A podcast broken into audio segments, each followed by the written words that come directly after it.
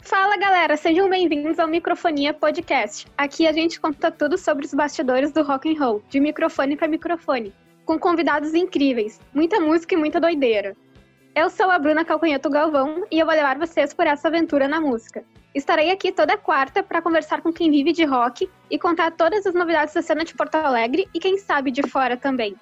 Fiquem ligados. Confiram todas as novidades do nosso Insta, arroba Microfonia Podcast, que atualizamos sempre o nosso monstrinho. Toda essa produção fica por conta minha e da minha colega e amiga Lúcia Centeno.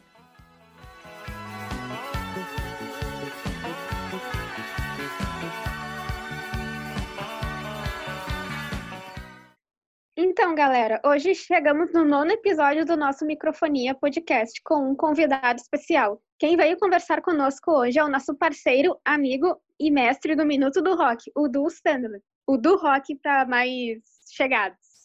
E lá no Minuto eu que falo e produzo conteúdo também. Du, seja muito bem-vindo e obrigada. Te apresenta do teu jeito aí. Salve, salve, molecada! Esse é mais um Minuto do Rock live. Não, não é nada. Uh, pô, tô muito feliz aí de estar participando. Agradeço muito a oportunidade. Fico feliz de ser o camisa 9 aí, a edição número 9, meu número da sorte aí. Isso mostra aí que os como é que é os, o cosmo está todo em, em conexão e eu quero uh, uh, parabenizar, barra agradecer a vocês duas por estarem fazendo esse corre. o tio tá orgulhoso, vocês me inspiram pra caralho. Eu sempre falo pra galera mais nova como eu fico feliz de uma galera mais jovem tá me inspirando, assim, que eu aí no, no batendo quase na trave dos meus 40 anos, eu me sinto muito moleque, assim, quando, quando tem energias como as de vocês, uh, como um exemplo de várias forças, como a Barulho Poa também, mas, enfim, não vou perder meu tempo aqui. Agradeço pra cacete aí a oportunidade de estarmos fazendo alguma coisa, né?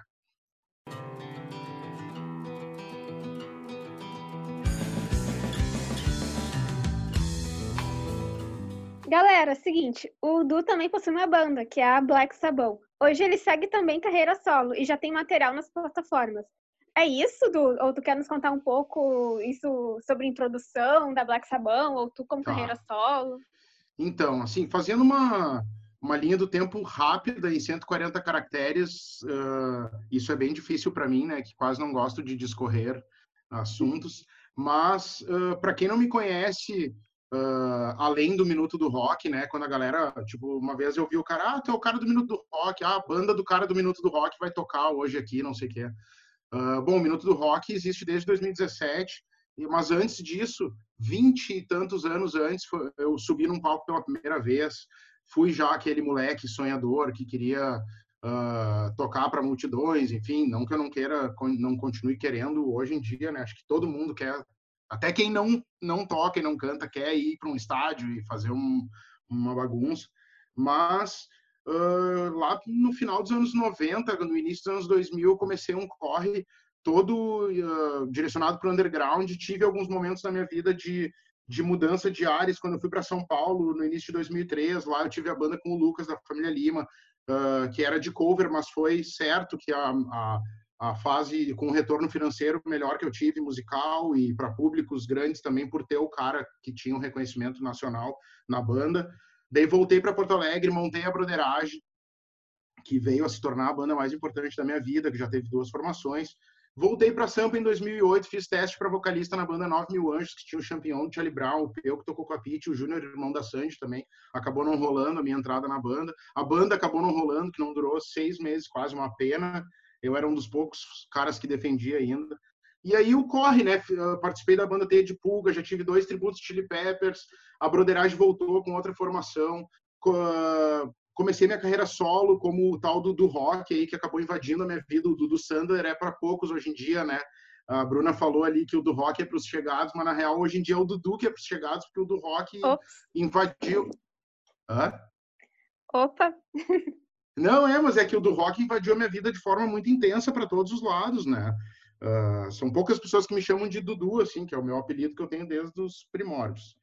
Bom, uh, fiz todo esse corre aí para dizer que daí em 2017 a broderagem terminou e seis meses depois a Black Sabão nasceu e a Black Sabão acaba acaba sendo uma continuação da broderagem porque veio o Vini junto, que é o meu batera, meu maior parceiro musical e em paralelo a minha carreira solo também que desde 2011, com o lançamento de singles, História na, Histórias na Memória, Penso em Coisas Boas, daí 2017 para 2018 lancei O Povo, que foi um EP muito colaborativo, com Nando Endres no baixo da comunidade, Soneca da Paradise Sessions, Guto Sattler, que era a batera da primeira broderagem, produzido pelo Rafa da Tequila Baby. E aí eu vi que ali, tipo, na, nesse lance do solo, entre aspas, né, eu podia agregar, sabe? Acho que até a minha carreira solo foi um grande embrião do Minuto do Rock, porque eu vi que eu podia, sozinho, entre aspas, de novo falando, uh, agregar o máximo de pessoas possível, assim, fazer o teu corre, mas agregando o máximo de colaboração, que eu acho que é assim, os meus ídolos falavam isso, crie sua cena, sabe? Faça sua panela, sabe? Eu acho que hoje em dia eu não vejo a galera reclamando tanto, isso é um, uma coisa muito boa.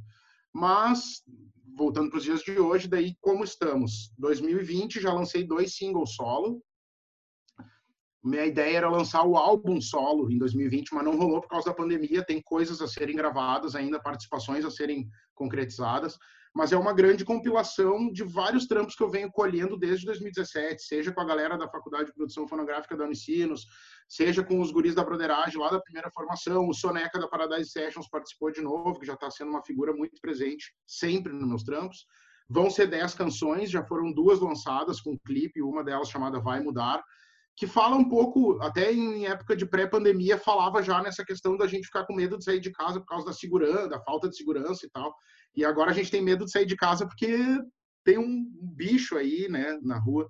E recentemente lancei, dia 10 de junho, a canção Lutar, que é, como muita gente está falando, pô, o cara apelou, né, botou um bebezinho fofo no clipe lá, já ganhou todo mundo, sabe?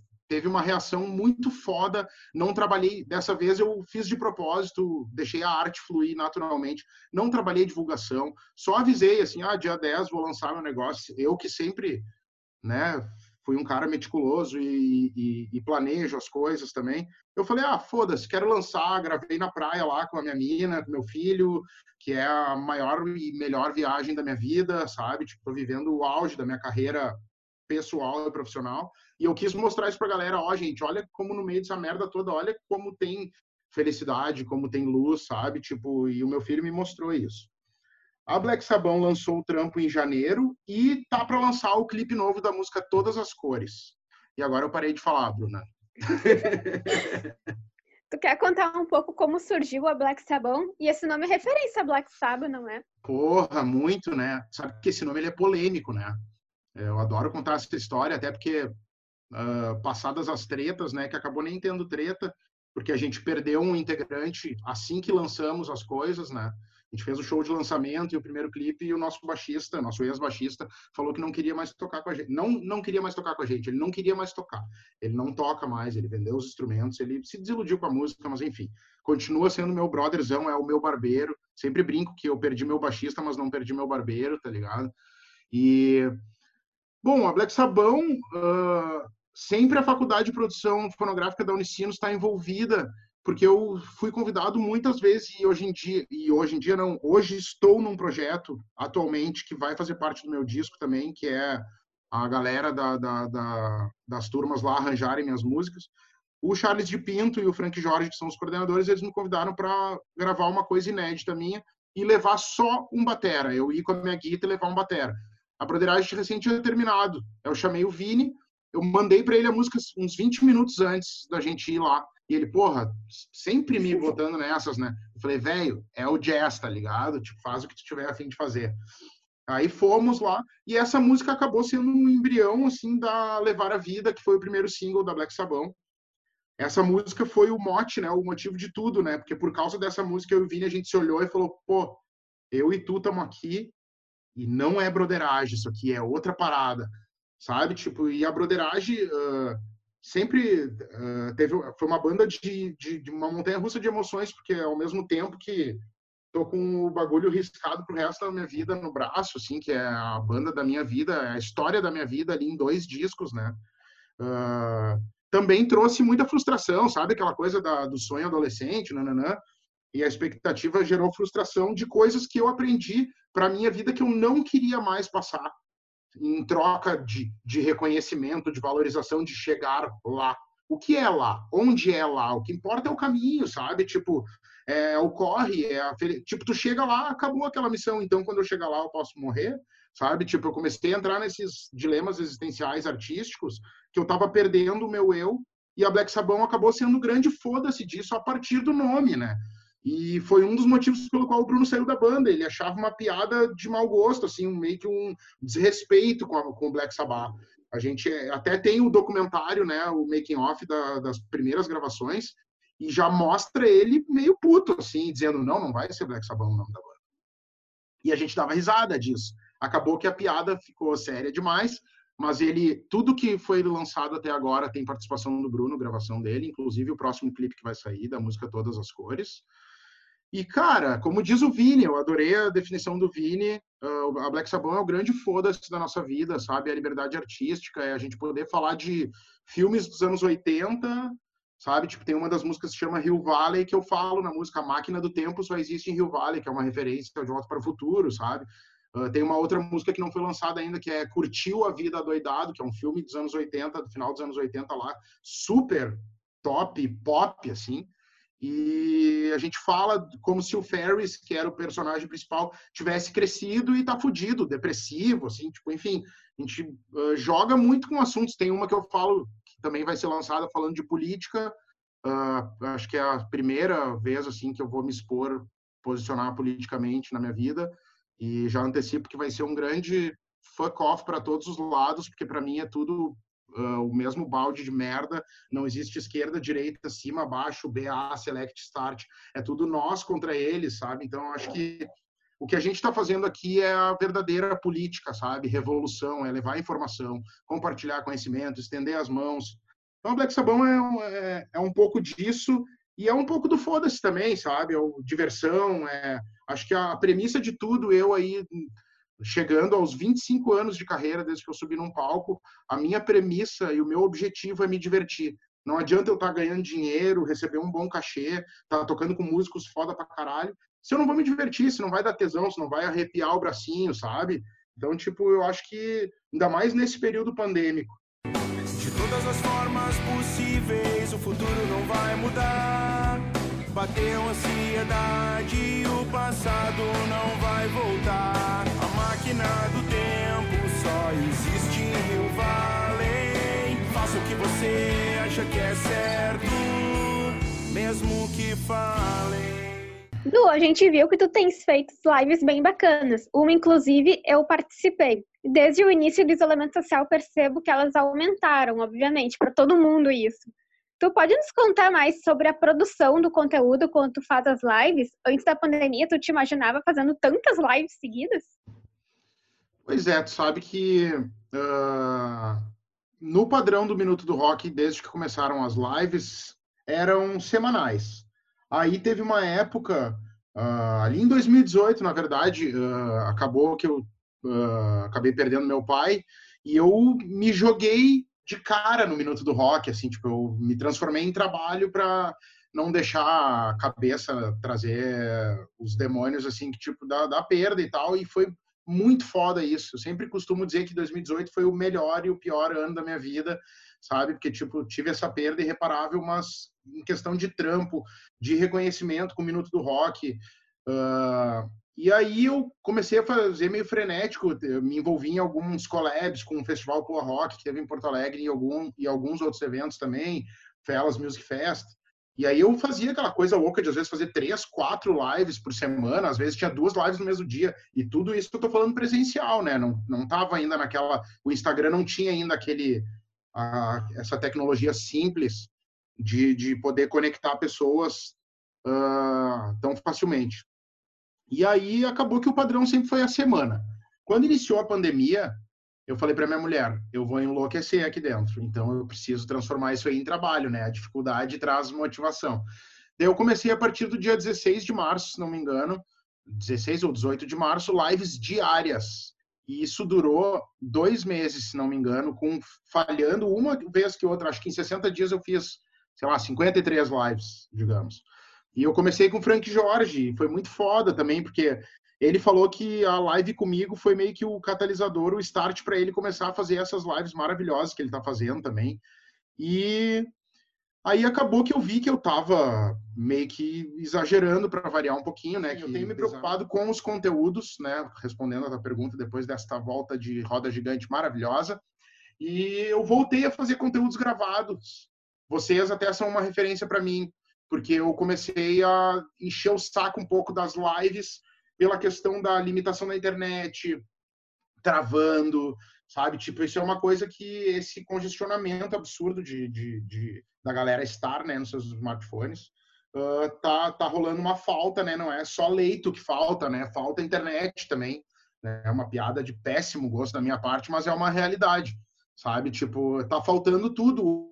A humanidade não estava pronta para isso que nós estamos passando. Então eu pensei, ah, tô fazendo as lives com os caras fodas, com umas minas fodas e tá travando. Tá, peraí, eu vou começar a fazer menos lives então. E aí eu botei no ar o Banda da Semana, uh, já tem duas edições e eu tô me divertindo pra caralho. Eu quero falar disso, na real, porque o Banda da Semana é um resumo de uma banda e é de uns vídeos de 5 a 10 minutos onde eu faço um resumo direto de bandas que eu gosto. Já fiquem sabendo que são eu tô, vou estar tá dividindo o meu gosto musical com a galera, que eu acho que é importante também, né? A Bruna tem essa característica que eu acho muito foda, sabe? É, é o gosto dela, muito pessoal. Tenho certeza que ela não vai. Uh, ou espero muito de coração que ela nunca vá falar de alguma coisa que ela não acredite. Mas é claro que eu nunca vou falar, senão não é eu, me interna aí, que eu enlouqueci de vez. Rock and roll. Tu pode nos dar umas dicas de como a galera pode fazer para te apoiar e apoiar todo mundo que trabalha com a música, entretenimento, shows, todo esse pessoal? Pois então, tinha uma, sabe que tinha um, um layoutzinho, eu devo ter postado algumas vezes já. Como apoiar o seu amigo músico, como apoiar o artista local. Daí tinha com dinheiro e sem dinheiro. A parte com dinheiro, eu vou voltar para o disco Eu Tiro a Onda do Marcelo D2, 1998, que ele falava: compre meu disco, compre meu disco, vista a camisa e vá ao show. Essa tríplice coroa na época pré-streaming, né? pré-internet, pré-vaquinha. Eu acho que tem maneiras de apoiar o teu artista, o teu canal. Eu nunca me senti à vontade, sabe, Bruna? De. Uh... Ah, como é que eu posso falar isso? De pedir dinheiro, vamos ser bem sinceros, de, sabe, tipo, de fazer uma campanha, de fazer um, um clube, sabe, para conteúdos exclusivos com o Minuto do Rock. Tem um canal que eu admiro pra caralho, que é o Heavy Talk, do Moita, que é a minha referência máxima. Eu amo o Moita, eu acho o conteúdo dele sincero, assim como eu, assim como tu. E, tipo, o cara tá atingindo 500 assinantes do, do canal dele, só que, cara, ele faz um. É, o Moita é tipo, eu quero ser o Moita quando eu crescer, sabe? E, tipo, eu acho que ele é justíssimo que ele cobre por isso conteúdos exclusivos, antecipados pra galera. Mas eu não consigo, eu não consigo vender meu peixe assim. E, eu, e tu também não vai ver, eu já tentei e é horrível. Tu também não vai ver eu Gente, olhem esse óculos magnânimo aqui que eu tô da loja tal, não sei o que. Eu não vou fazer isso, nunca vou fazer isso. No máximo, tipo, sei lá, se eu ganhar camisetas de banda e tal, vai, isso eu tenho o maior prazer. E se quiserem, arroba Minuto do Rock, mandar qualquer coisa, se quiserem mandar uma vianda com arroz, feijão, bife, batata frita, tô aceitando também.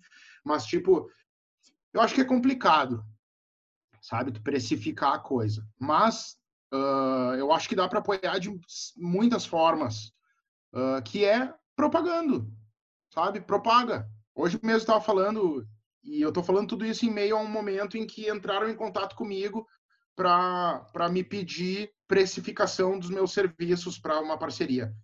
Eu fiquei, acho que uns 20 segundos quieto olhando para o meu celular, porque eu em três anos e pouco é a primeira vez que eu recebo um retorno, não chegou ainda, mas uma possibilidade de retorno financeiro com o Minuto do Rock. Estou desabafando aqui porque o Minuto do Rock nunca visou retorno financeiro. Uh, então eu não sei. Mas o amor não paga conta. É, eu sei, mas daí eu trabalho com as minhas outras coisas, né, para isso, para poder pegar e falar um monte de palavrão no Minuto Rock e falar só das bandas que eu gosto e não nos Los Hermanos. Tu comentou antes que estava aceitando um merchan de qualquer coisa, até de feijão com arroz. O microfonia também, tá, gente? É simples Aí, aqui. Ó. Certo? Pô, tem que ser. A gente tá aceitando tudo aqui. Não, tem que ser, tem que ser. Eu acho que as pessoas têm que passar para frente, sabe? Mas eu acho que é complicado. Eu, eu vejo, assim, tipo, várias uh, nuances de uma equação. Assim, não é simplesmente abrir um canal de apoio, por exemplo. Ano passado, quase por essa mesma época, tu me convidou para fazer parte da equipe do Minuto do Rock. De novo, muito obrigada, eu vou agradecer para sempre isso. E foi em pleno Rock in Bira, num tributo Oasis, a tua banda favorita. Conta um pouco sobre a tua paixão por essa banda e vai que o Leon ou o Noel escutem isso por algum milagre do universo e se ouvirem We Love You, Don't Fight Boys. Uh, bom, primeira coisa que eu posso dizer é ou Fight Boys Forever, porque eles estão fazendo, na verdade o Liam está fazendo álbuns maravilhosos, o Noel perdeu a mão no meio do caminho. Eu acho que eu sou um dos poucos fãs do Oasis que não não tô nem um pouco afim que eles voltem, porque eu acho que não seria uma coisa sincera, sabe? Eu já tive uma banda com um irmão e eu sei bem como é que funciona essas coisas pro bem e pro mal, sabe? Porque tem a tem a relação pessoal que é fortíssima, né? Bom, mas o Oasis, Bruna, Uh, eu poderia ficar, a gente poderia fazer um microfonia podcast só sobre o Oasis, a importância do Oasis na minha vida, sabe? Uh, foi sim a primeira, foi só, foi só a banda que me fez acreditar que eu podia subir num palco, sabe? Depois teve outras bandas que me influenciaram, como Charlie Brown Jr., Chili Peppers, Planet Ramp, Rapa, enfim, Foo Fighters. Mas o Oasis foi aquela banda que eu vi o DVD lá em VHS lá em meados de 1995, eu falei, eu quero isso para mim. Foi a minha primeira tatuagem, eu escrevi Oasis no meu braço. Uh, a primeira vez que eu subi num palco, eu toquei Live Forever, que é uma das músicas mais famosas do Oasis. Uh, e chegamos aí a 2020, onde o meu filho, né, se chama Liam. E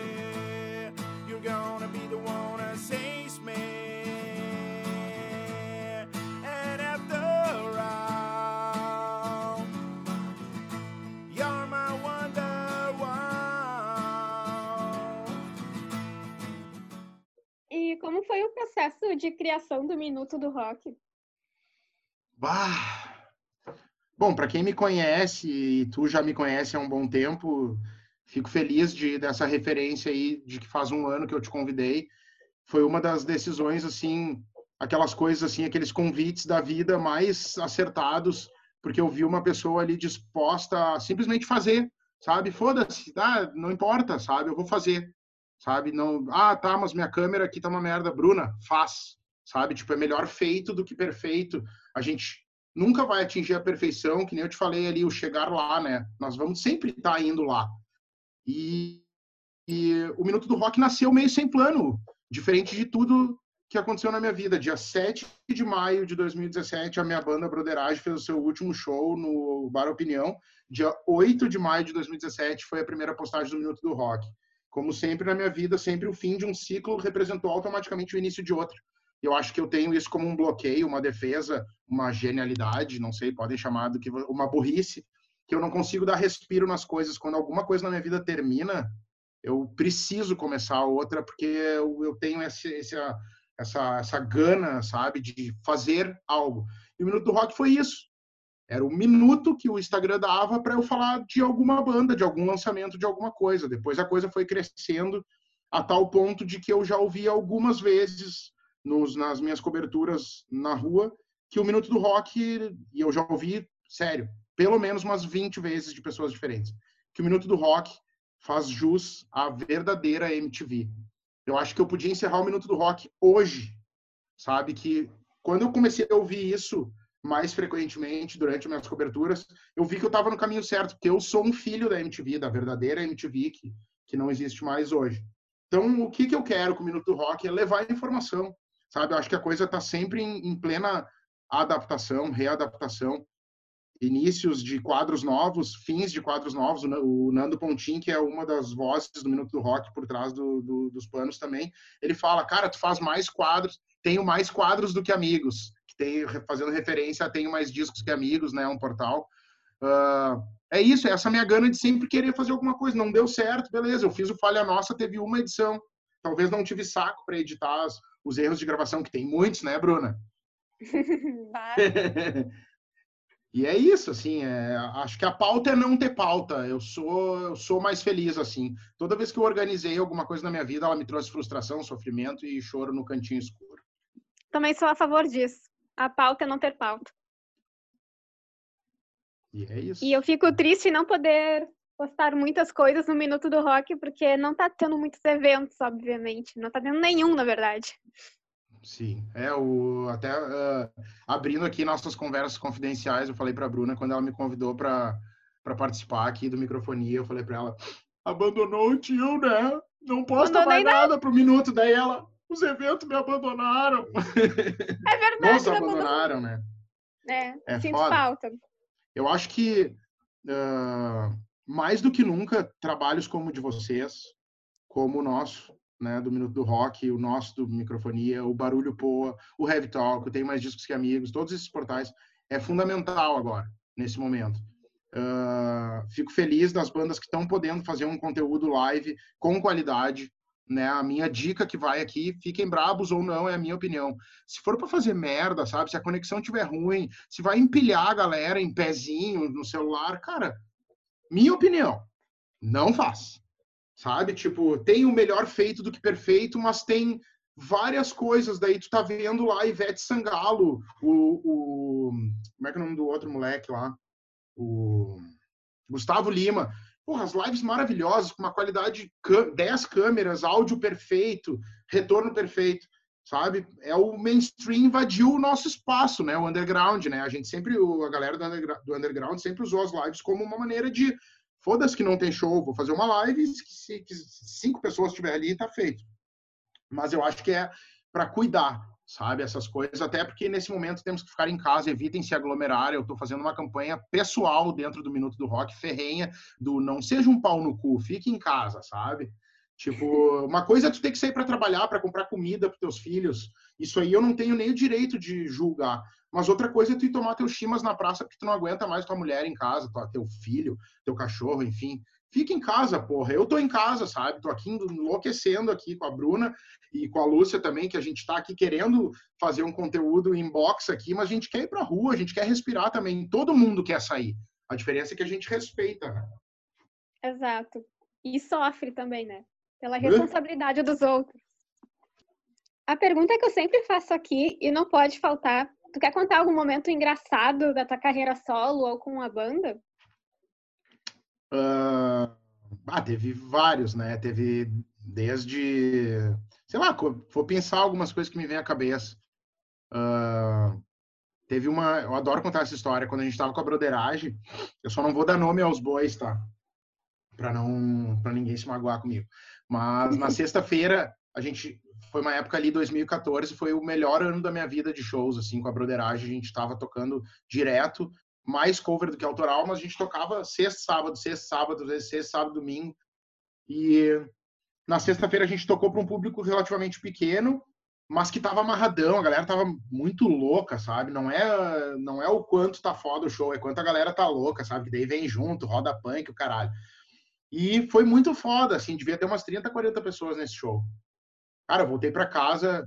Esse é um dos shows que eu me lembro assim nitidamente e sentei em casa quando eu cheguei desse show e sentei e chorei de gratidão, de satisfação, sabe? De tipo, que show foda, a banda redonda pra caralho, tudo deu certo, o som tava bom, galera curtiu. Talvez as 40 pessoas tenham vindo falar com a gente, pedindo pra bater, pedindo pra bater foto, sabe? Rolou um puta de um clima, abraçaram a banda que nunca tinham visto. Essas coisas que a música dá é, é o maior uh, valor dela. No dia seguinte, a gente tocou para um público de 1.500 pessoas no interior, com puta de um cachê, com van, com rango, camarim, hotel, caralho. E foi um dos piores shows que eu fiz na minha vida. O público tava muito bosta, sabe? Uh, talvez o público nem fosse. E teve uma banda de reggae depois e o público continuou, talvez, até mais bosta do que estava no nosso show. Então, tipo, não gostava de rock, pop rock, reggae, sabe? Tipo, cara, que público é esse? E eu já tava meio que mais para lá do que para cá, coisa que eu não, não faço desde outubro de 2015, que eu não, não faço ingestão de álcool desde então. Uh, mas não porque tinha problemas com isso nem nada, mas na época eu bebia legal e eu no final de cada música eu soltava ou dentro das músicas eu começava, comecei a trocar as letras assim de tipo uh, sei lá, a gente tocava papo reto de Charlie Brown, daí, ô, otário, eu vou te avisar que esse bar é uma merda, público de bosta, sabe? Tipo, comecei a botar algumas coisas assim, e começou a ficar um clima meio de animosidade. Então, essas coisas assim que a estrada dá, ou tipo, sei lá, uma vez a gente foi tocar no Mac Dia Feliz do McDonald's com a broderagem, e o, o símbolo do câncer infantil é um leão, né? E aí a gente tava tocando Céu Azul do Charlie Brown, e meu irmão pega e abraça o bicho e fala Aí, Ursa! Canta junto aí. ai, ai. Sabe, essas coisas assim que essas coisas que o palco dá, assim, óbvio, né? Tem algumas coisas assim, as coisas impublicáveis, né? Que talvez agora eu vou lançar um, um spoiler muito fodido, mas tem um livro do, do rock para ser lançado um dia, tá? Vou fazer uh, parte disso? Pô, com certeza. O que que acontece? E olha aqui, ó, esse livro, tá? Ele foi escrito não na sua totalidade, né? Não terminou, mas essas páginas aqui em amarelo são as páginas que já foram escritas à mão, que é umas 200, 200 e pouco, tá? Tudo escrito à mão aqui, ó. Uh, quando eu operei minha coluna, eu tive ali uns dois, três meses para pensar na vida e eu falei, vou começar a escrever um livro. E é uma autobiografia musical chamada Histórias na Memória, parte 1, eu contei isso para pouquíssimas pessoas, assim, tipo, não é uma galera que sabe, e eu acabei parando de escrever ele depois que eu me recuperei do pós-operatório. Voltei a escrever em 2018 porque aconteceu tanta coisa. É a história da minha vida, mas em volta da música, né? Tem acontecimentos pessoais e tal. E nesse livro, em parte esse livro não foi lançado porque tem nomes de pessoas ali, envolve pessoas que existem e pessoas que talvez poderiam me acionar na justiça caso esse livro seja publicado.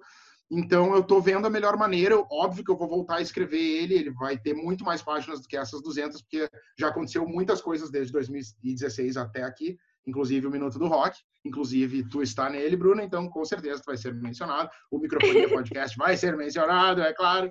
Mas... Que honra! Uh, eu estou vendo como é que eu vou fazer isso. Talvez eu tenha que escrever um livro fictício para não receber processos. Então, eu meio que parei o, pro, o projeto, parei de pensar nele também, uh, porque na época eu tentei lançar ele por editora, fiz uma pesquisa fodida de como eu lançaria isso by myself, seria uma grana de investimento fodido, daí eu teria que fazer um crowdfunding, que daí voltamos para lá para o início para finalizar aqui, vou deixar qual é o teu recado para as bandas que estão começando e programas também que se nutrem do rock, como microfonia. Uh, procurem um Minuto do Rock, uh, pois iremos criar um curso online de como fazer um curso online. não, na real, assim, uh, para quem não sabe, a gente ministrou um workshop ano passado também, que é o de músico para músico. E foi muito foda, porque é basicamente isso, né? Eu, embora uma das pessoas que era o Arthur Simoneto não é não seja músico, mas ele era o cara da tecnologia. Uh, no meu módulo, que era uh, o saia de casa, a premissa dele, embora a pandemia não permita, que agora eu troquei o hashtag saia de casa por fique em casa, uh, eu acho que a gente tem que sair de casa, embora a tecnologia embora eu não saiba também o que vai acontecer com o mundo, eu vou te dizer o que eu acho que um dia vai chegar a vacina e nós vamos poder voltar à vida normal. Mas uh, eu acho que as pessoas têm que sair, sabe? Sair. Porra, os melhores momentos do Minuto do Rock foram uh, quando eu encontrei pessoas. Eu amo fazer isso que nós estamos fazendo aqui. Eu amo fazer os conteúdos gravados. Mas a melhor coisa é estar tá lá, falar com a banda, vir alguém falar contigo, trocar. Então saiam de casa, sabe? Saiam de casa, não agora. Vamos de novo, não agora. Mas eu acho que a, gente tem que procurar pessoas dispostas, isso, sabe? Fazer um trampo verdadeiro, honesto e, cara, respeita a pessoa que tu vai uh, entrevistar barra ser entrevistado, né? Acho que essa é a, é a premissa que fica. A energia é o que vale. Nós nós estamos ganhando parcerias aqui.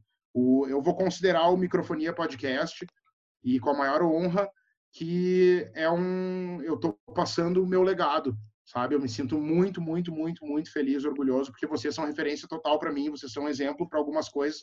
Eu já aprendi tanto vendo os bagulhos de vocês e pensando ah que legal podia fazer isso dessa forma. Ah legal. Sabe tipo nunca é tarde para aprender. Isso é a coisa que chegando nos meus 40 anos eu adoro encher a boca para falar porque eu continuo aquele mesmo moleque filho da puta sabe? Que quero as, as mesmas coisas de sempre da, daquele moleque lá que viu o DVD do Oasis lá em 1995 e é isso. Que honra, a gente agradece demais a tua participação e a disponibilidade sempre em nos ajudar. Que isso, não é ajudar, é disponibilidade, é a honra e a oportunidade de poder coexistir, tá ligado? E a gente gerar Exato. conteúdo. Gerar conteúdo, vamos gerar conteúdo, gurias. Eu tô com vocês aí, contem comigo hoje sempre. E eu vou contar uma historinha rápida de um minuto, pode cronometrar. Eu, por muitos anos da minha vida, talvez por mais de 20 anos, eu me senti muito sozinho. Muito, muito sozinho, mesmo a tantas bandas e projetos que eu participei e sendo reconhecido, valorizado pelos músicos e pela galera que acompanhava meu som. Mas eu me sentia sozinho, no meio de bandas em que eu me sentia sozinho, puxando o carro, e não é crítica nenhuma, que nem eu falei, negócio da, da do que, que cada um quer, né? Acho que isso é importante. Talvez o errado fui eu de não parar antes de mais nada e dizer o que, que tu quer, sabe? Eu tô com a minha mulher há cinco anos oficiais e seis extra-oficiais e tá tão legal o nosso relacionamento que eu perguntei para ela o que que tu quer. Bom, eu sou esse, sabe? Tipo, antes de mais nada, foi a primeira vez que eu me abri antes de começar e eu falei para ela quem eu era. E eu acho que a gente tem que fazer isso, sabe? Uh, e hoje em dia, com muito, eu podia dar muitos exemplos, mas eu nunca mais me senti sozinho, porque eu olho para vários lados, para vários lados, e eu não estou sozinho. Tem pessoas como eu por aí. Então, procure pessoas dispostas, saca? Eu acho que é, essa é a, a, a mensagem que eu deixo aqui para a galera. Espero que tenham curtido esse papo aí, onde mais eu falei, eu consegui calar Bruna Galvão. E isso é Milagre! É, ela é uma metralhadora assim como eu, mas eu te agradeço muito porque eu acho muito foda quando eu posso vir aqui e falar do eu, do Du, embora eu fale bastante no Minuto do Rock, eu sou o entrevistador ali. Galera, como sempre, vocês são demais. O apoio de vocês é super importante para nós, então muito obrigada por estarem com a gente em mais um episódio do Microfonia. Sigam nos acompanhando aqui nas redes sociais. Estamos sempre no Instagram, no arroba Microfonia Podcast, com novidades para vocês. Um super obrigada também vai para nossa produtora Lucy Centeno. Deem uma stalkeada nela também no Insta, arroba luciah.centeno. E eu aqui, a Bruninha sempre bem louca, arroba Bruna R. Galvão. Sigam lá, esse programa é totalmente feito somente por mulheres e participação às vezes do meu gato, o famoso Ozinho. No mais, fiquem ligados no Microfonia, toda quarta de microfone para microfone e apoiem os artistas locais, viu? Nos vemos na semana que vem. Beijão!